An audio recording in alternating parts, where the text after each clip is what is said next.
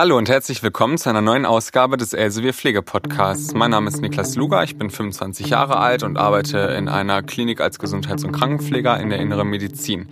Heute ist auch wieder mit mir hier Frau Christine Keller. Sie ist Pflegepädagogin und arbeitet unter anderem am Pflegeheute-Buch mit. Hallo, Frau Keller. Hallo, Herr Luger. Wir haben beide heute ein relativ großes Thema vor uns und zwar ist es das Thema der Ernährung. Das ist ein sehr weit gefasstes Feld, was natürlich alle Menschen vom Säuglingsalter bis ins hohe Alter begleitet und wo auch wir als professionelle Pflegende in allen möglichen Situationen Maßnahmen ergreifen müssen, um die Ernährung auch sicherzustellen. Wir werden uns innerhalb von dieser Folge mehr auf erwachsene Menschen und die Mangelernährung beziehen, sodass wir uns etwas begrenzen in unserer Themenauswahl. Genau, und wir haben heute die Förderung der oralen Ernährung im Fokus und lassen die enterale Ernährung über eine Ernährungssonde außer Acht und wir lassen auch die Ernährung via Infusionen außer Acht.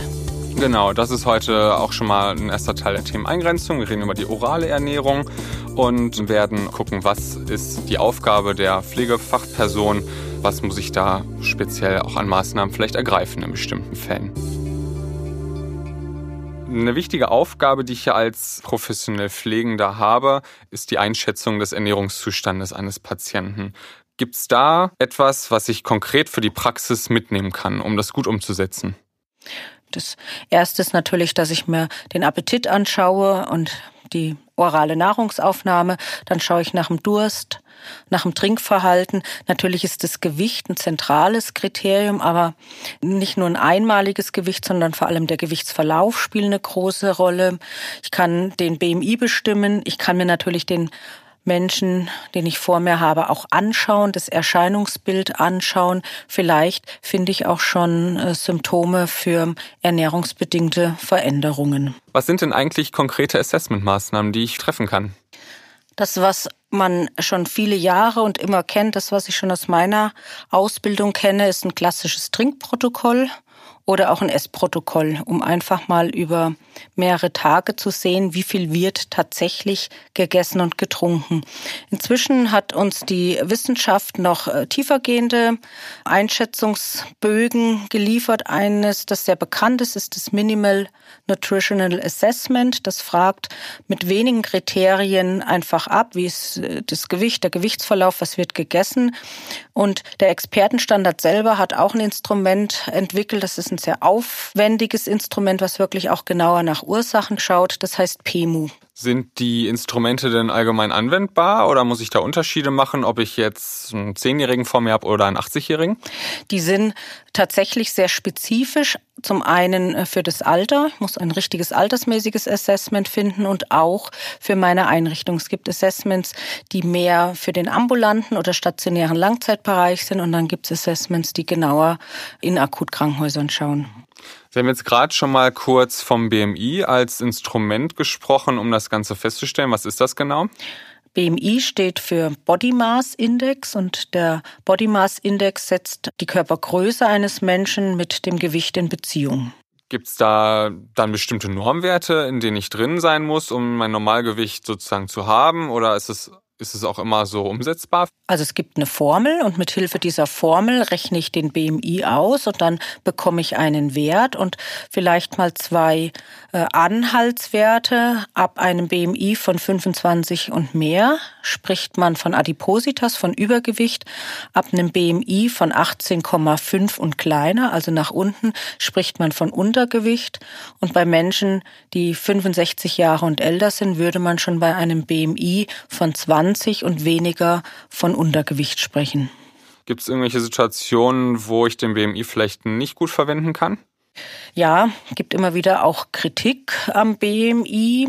Zum Beispiel, wenn ich den BMI von einem Bodybuilder oder von einem sehr sportlichen, muskulösen Menschen berechnen würde, dann ist die Bewertung häufig im Adipositas-Bereich, weil einfach sehr viel Muskulatur auch ein großes Gewicht hat.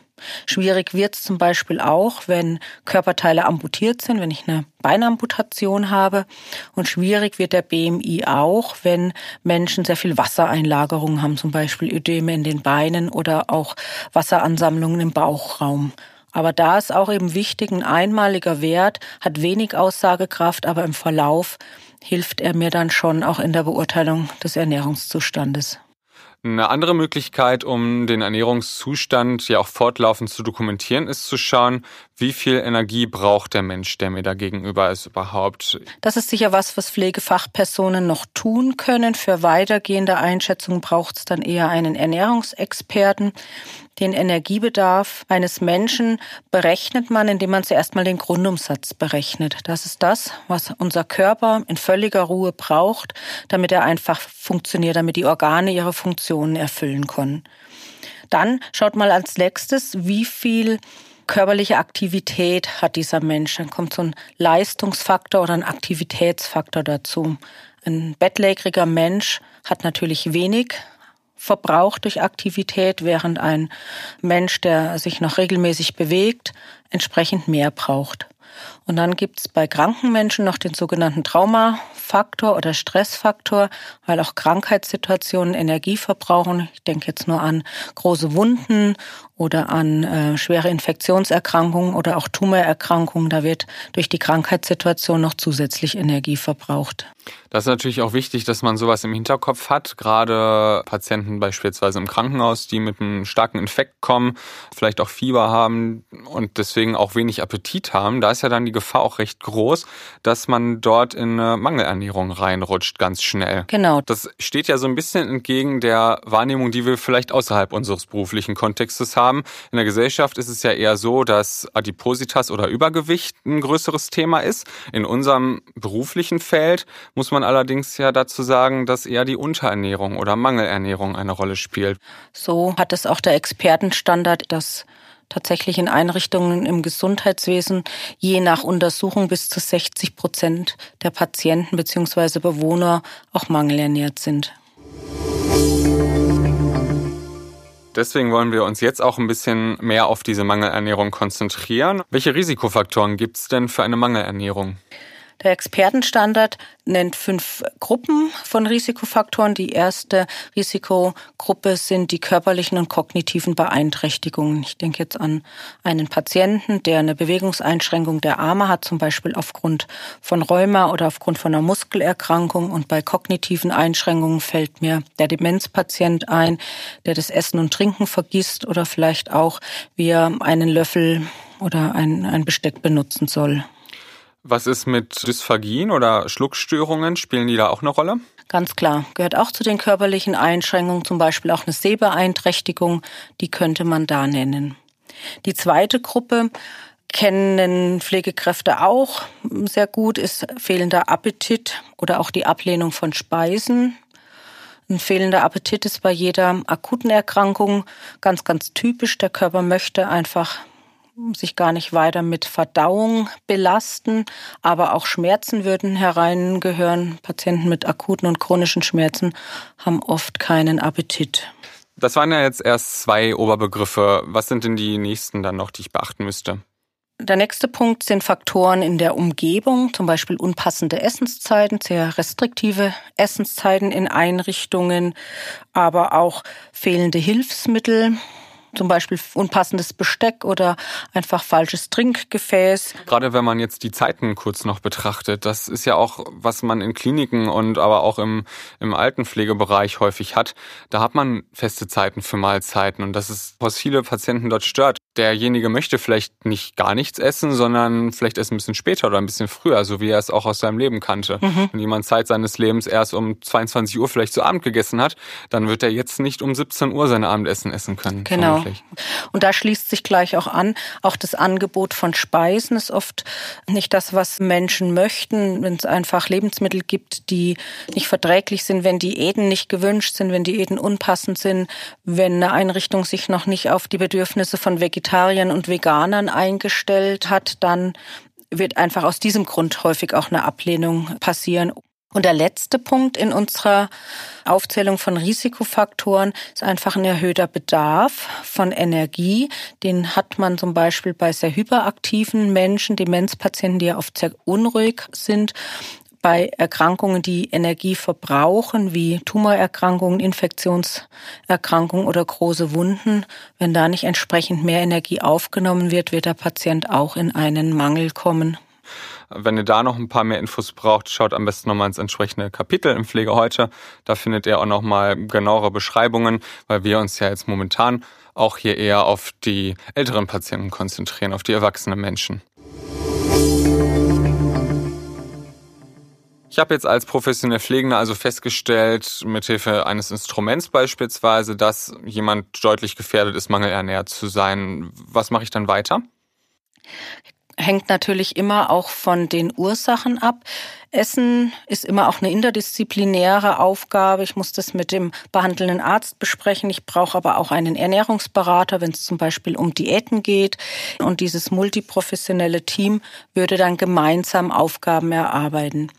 In der Pflege könnte ich als nächstes nennen der Einsatz von Hilfsmitteln. Das ist etwas, wo die Pflege sehr stark involviert ist. Was gibt's da genau bei den Hilfsmitteln? Wie muss ich mir das vorstellen? Der Markt ist riesig groß. Das geht los von einem Teller, der mit heißem Wasser gefüllt werden kann und das Essen einfach länger warm hält. Es gibt rutschfeste Unterlagen. Es gibt spezielle Trinkgefäße, zum Beispiel mit einem Nasenausschnitt als Alternative zum klassischen Schnabelbecher. Es gibt Bestecke mit breiten Griffen, die unter Umständen für Menschen mit Arthrose oder Parkinson-Patienten sehr hilfreich sind, besser gehalten werden können. Und was äh, auch gut wäre, im Rahmen zumindest individuelle Essenszeiten zu ermöglichen. Es gibt überall Mikrowellen, da ist es auch leicht, ein Essen nochmal warm zu machen, wenn der Patient sagt, halb fünf ist mir einfach definitiv für das Abendessen zu früh. Und da sind wir Pflegefachpersonen gefordert, das dann auch zu ermöglichen und sagen, dann bringe ich Ihnen das Essen um sieben oder um halb acht abends. Dazu muss ich aber noch mal einen kleinen Einwand äußern. Es ist sehr schön auf jeden Fall, dass es Mikrowellen etc. auch gibt und die Möglichkeit, ein Essen für jemanden aufzubewahren, eine gewisse Zeit. Es ist allerdings im beruflichen Alltag häufig sehr, sehr schwierig, das so umzusetzen. Man hat natürlich sowohl im Krankenhaus als auch im stationären Pflegebereich sehr viele strikte Vorgaben. Wann ist ein Durchgang durch die Zimmer? Wann muss ich meine Arbeit fertig haben? Wann kommt der nächste Dienst? Und da habe ich leider häufig sehr wenig Varianz irgendwie in meinen Handlungen und kann da nicht immer unbedingt auf die Bedürfnisse eingehen der Patienten. Das ist sicher richtig. Da unterliegen wir einfach so institutionellen Vorgaben und doch ist manchmal im Kleinen mit ein bisschen Kreativität und gutem Willen und Fantasie vielleicht doch was möglich. Da sieht man auch, dass es viele einzelne kleine Dinge sind, die eine Sache wie das Essen für jemanden attraktiv machen können. Und da ist es auch einfach an mir als professionell Pflegenden, diese Ressourcen, die ich da auch habe, zu nutzen oder zu aktivieren, beispielsweise Angehörige zu fragen, ob die dabei sein können bei einer Mahlzeit, ob die unterstützen können, im Rahmen meiner Möglichkeiten halt die Atmosphäre auch schön zu gestalten.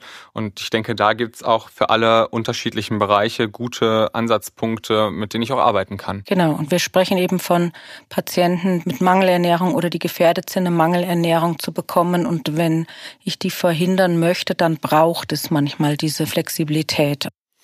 Frau Keller, gibt es denn da noch irgendeinen Tipp, den Sie mir mitgeben können für die Praxis, was ich unbedingt beachten sollte bezüglich der Ernährung?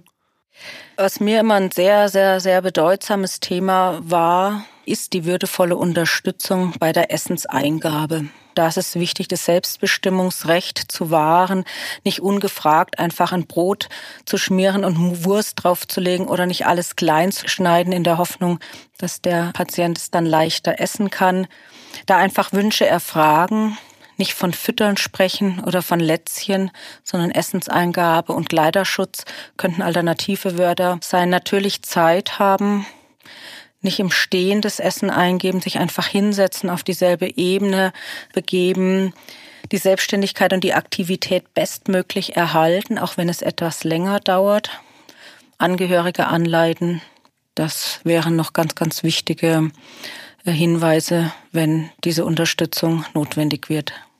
Ja, ihr seht, das ist ein riesengroßes Thema, in dem man ziemlich viel machen kann. Kommt ganz drauf an, in welchem Bereich ihr dann auch tätig seid. Und wichtig ist vor allen Dingen, denke ich, schaut euch die Situation auch möglichst im Gesamten an, macht die Scheuklappen ein bisschen auf, guckt auch mal drumrum.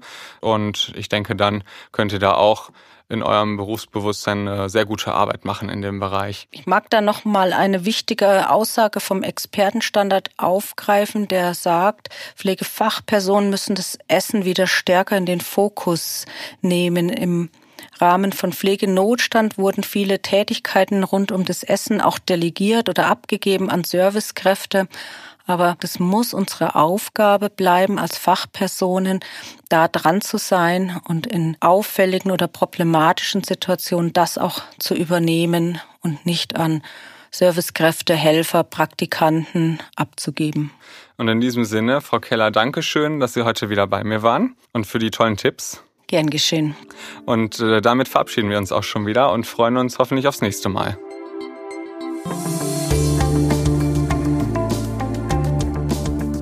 Alle Themen nochmal zum Nachlesen in Pflege heute und Pflegen aus dem Elsevier Verlag.